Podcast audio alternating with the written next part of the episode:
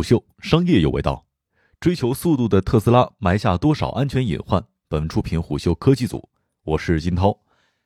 女车主上海车展维权事件把特斯拉推上了风口浪尖。虽然特斯拉对外公布了事故发生之前一分钟的数据，但一位刹车技术专家表示，这种表格数据很容易被篡改，数据毫无意义，无法确定数据是否有篡改，还需要公开更多的制动系统的资料。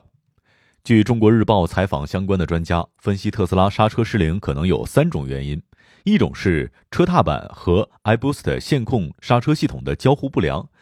或者是整车控制中心判断失误，发出错误指令给刹车系统；第二种是 iBoost 系统极小可能存在设计缺陷；第三种是特斯拉的 Autopilot 系统与 iBoost 系统存在极小可能的匹配方面的缺陷。另外，特斯拉还提供了一组关于事故发生之前三十分钟的车辆状况：驾驶员正常驾驶车辆，有超过四十次踩下制动踏板的记录，同时车辆有多次超过一百千米每小时和多次刹停的情况发生。一般刹车都会有热衰减的问题，如果车主频繁的重踩刹车导致过热，制动力就会严重下降。但这也不能够直接的推断出来事故的主要原因是车主操作不当造成。这一场维权风波最终结果会如何，还需要介入更多的调查。没有确切真实的数据，所有推测都只是猜想。女车主并非个例，自从特斯拉在2014年入华发展以来，每年都会遇到各种投诉。女车主只是把多年以来被特斯拉光环掩盖下的产品质量、售后服务等缺陷，用一种出乎意料的方式带到了聚光灯之下。特斯拉的故障率到底有多高？有数据表明，特斯拉 Model 3的百车故障率高达二百三十六，这意味着平均每辆新的 Model 3在二到十二个月之内会有二点三六起故障。这代表着新车在二到十二个月之内每百辆车当中出现的故障数，包含故障、异响和使用不便等问题。而相对于小鹏 P7 的一百八十、理想 ONE 的一百三十四、蔚来 ES 六的五十六、比亚迪汉的五十五，特斯拉的百车故障率明显是高于这些竞品的。据统计，从2013年至今，特斯拉在全球范围内已经发生了数百起交通事故，累计造成了一百七十五人死亡。据相关统计，特斯拉在美国共发生有两百起因为失控造成的交通事故。失控主要是指突然的加速、减速以及刹车失灵或者是方向盘的失灵。在国内，过去一年的新闻当中出现过的特斯拉事故就有二十多起。虽然交通事故的数量并不能够推断出特斯拉的直接致死率。但至少可以体现特斯拉确实存在一些无法预料的安全隐患。随着特斯拉的销量攀升，用户对于车辆使用过程当中存在的问题也深有体会。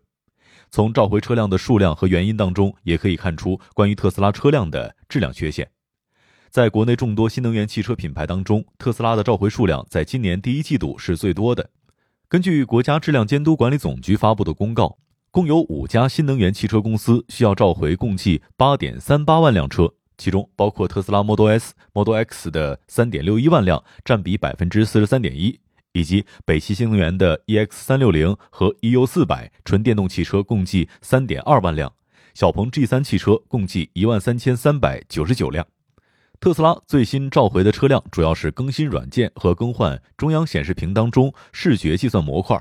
在二零一八年三月之前生产的 Model S 和 Model X 的中央显示屏中视觉计算模块出现了累计损耗，会导致中控屏持续黑屏。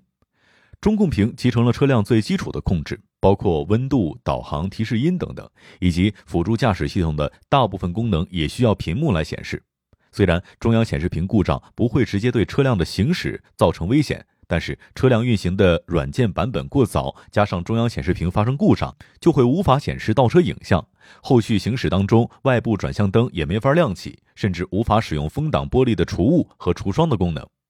光这一项产品的问题，特斯拉在美国就被国家公路交通安全管理局要求召回十三万辆的 Model S 和 Model X。在国内，除了召回，相关监管部门也曾经两次约谈特斯拉，一次是在去年的三月份。因为 Model 3车型部分车辆本应装载特斯拉自研的自动驾驶芯片 HW 3.0芯片，却只用了 HW 2.5。第二次是今年的二月份，主要针对异常加速、电池起火、车辆远程升级的问题。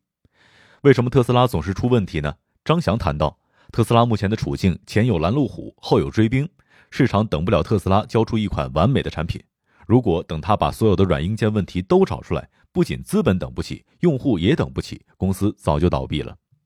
特斯拉其实已经过了造一辆车、造一辆好车的阶段，现在的特斯拉需要造更多的好车。在前两个阶段，特斯拉依靠的是极致的技术创新和成本控制，得以突出被老牌汽车厂商把持多年的汽车市场，获得一小块的市场份额。可要想在汽车巨头加大在电动化、智能化趋势的投入之前，在市场上站稳脚跟，特斯拉必须要靠卖出更多的产品来稳住基本盘，才能活下去。特斯拉这两年一直在加速扩张，建更多的超级工厂，扩大产能，进入到更多的新兴市场。这种超速扩张在国内就非常的明显，八个月完成建厂和白车身下线。去年在国内建设了超过四百一十座超级充电站，超过四千根超级充电桩。去年产能十五万台车，今年要做到五十五万，翻三倍。在产能爬坡期，马斯克也很清楚背后的问题。他曾经在年初的一场采访当中坦言，不建议消费者购买处于产能爬坡状态的车辆，要么一开始就买，要么等生产稳定下来再买，因为很难保证产量直接上升的时候还能够做到细节完美。这种生产环节里面的乱象，其实就是因为特斯拉太过于追求速度，而没有时间和精力来确认每一个细节是否做到位，仔细审视车辆生产过程当中可能存在的纰漏和疏忽。另一个造成产品质量出问题的点在于成本控制。马斯克的做事方式是以极低的成本来达到最好的效果。根据知乎拆车实验室对一辆 Model 3进行拆解发现，特斯拉做了很多偷工减料的事情来降低成本。从 Model 3改用极简内饰，把车灯、后视镜、娱乐系统通通集成在中控触屏，特斯拉的物料成本就比竞争对手少了一千到两千元。以十二点三英寸仪表为例，包含控制器，该部件的成本就得一千块钱出头。虽然中控的成本省下了，但增加了用户的交互成本，牺牲了一定的安全性。特斯拉自主研发核心技术，比如芯片、自动驾驶系统等产品，可以减少卡脖子的情况出现。成本也能够大幅降低，但风险也是随之增加的。因为特斯拉自主研发的产品或者技术路线都需要一定的市场验证时间。一个比较典型的例子就是特斯拉的无人驾驶技术主要采用了视觉识别路线，就是给汽车装大量的摄像头和传感器，形成感知层，来对汽车周围的环境进行识别和区分。另外一种路线是激光雷达的路线，像小鹏、蔚来、华为、Uber 和百度都选用了激光雷达。特斯拉独辟蹊径的原因就是太贵，一套激光雷达需要额外增加近五万元。虽然激光雷达的成本更高，但只要物体存在，就一定能够监测得到，而不受天气、光线的影响。